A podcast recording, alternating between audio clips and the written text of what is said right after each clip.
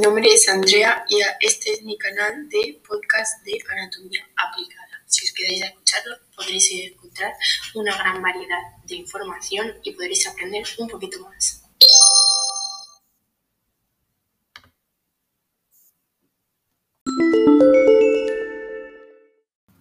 En el podcast de hoy vamos a hablar sobre el cannabis terapéutico. Vamos a explicar qué es, eh, las funciones que tiene, mmm, por qué se llama terapéutico y mmm, sus pros y sus contras. Bueno, para comenzar eh, vamos a explicar qué es el cannabis. Pues bien, el cannabis es una droga que se extrae de la planta cannabis sativa cuyas resinas, hojas, tallos y flores se elaboran las drogas ilegales más consumidas en España, como el hachís y la marihuana.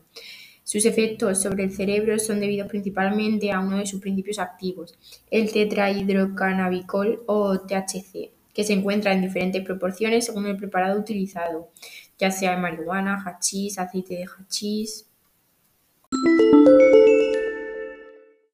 Eh, pues esto eh, normalmente se suele consumir fumados en un cigarrillo liado con tabaco, recibiendo diversas denominaciones como porro, canuto, pero con menor frecuencia también se fuma en mini pipas o se ingiere directamente.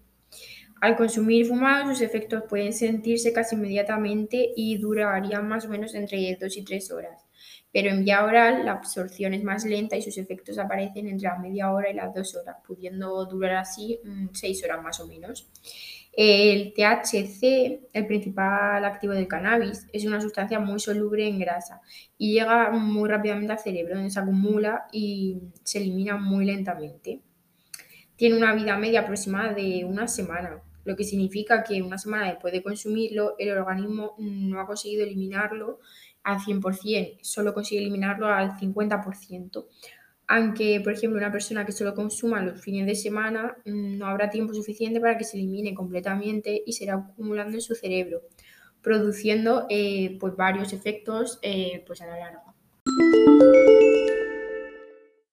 Pero bueno, en el podcast de, vamos a hablar sobre el cannabis eh, terapéutico, ya que en la antigüedad pues el cannabis se usaba como sedante o narcótico y ahora en la actualidad se consideran eh, para los siguientes usos terapéuticos. Por ejemplo, antiemético en pacientes sometidos a quimioterapia, analgésico, relajante muscular, estimulante del apetito y tratamiento del glaucoma.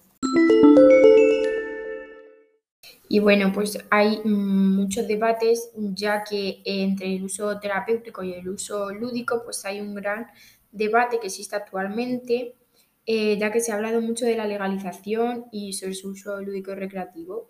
Eh, pues bien, pues mucha gente aprovechando el debate sobre el uso terapéutico, ya que aportan que es bueno para reducir las dolencias o cosas así, pues defienden el consumo de la sustancia fuera del ámbito paliativo. También han surgido voces abogando por el consumo libre y defendiendo su inocuidad y atoxicidad, argumentando que mm, si se defiende el uso terapéutico, eso quiere decir que el cannabis es inofensivo y puede incluso curar o aliviar dolencias. Eh, aliviar y sí que te puede ayudar, pero no puedes aprovechar el debate sobre el uso terapéutico para reforzar otros intereses ligados a la legalización y para extender el mensaje de que el cannabis es inofensivo, pues es una falta de responsabilidad eh, importante. Y hay, habría como dos debates totalmente distintos y no es justo aprovechar la demanda y necesidad de muchos pacientes para defender su uso recreativo ya que pues el cannabis mm, de uso terapéutico, aunque no sea en este país mm, eh, que esté legalizado, pues en otro lado sí y ayuda a mucha gente.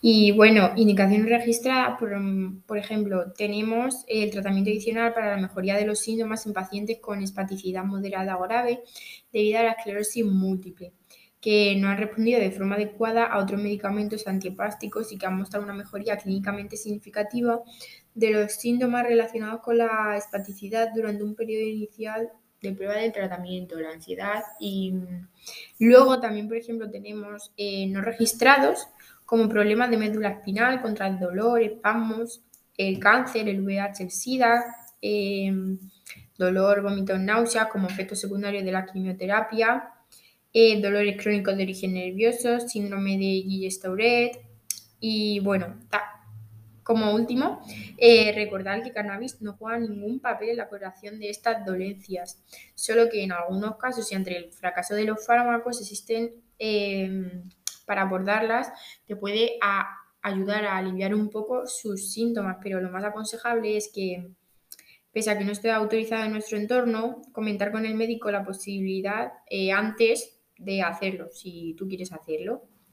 Y pues eso. Bueno, hasta aquí mi podcast de hoy. Espero que os haya gustado mucho y que nos volvamos a ver y queráis escucharme en el siguiente. Hasta luego.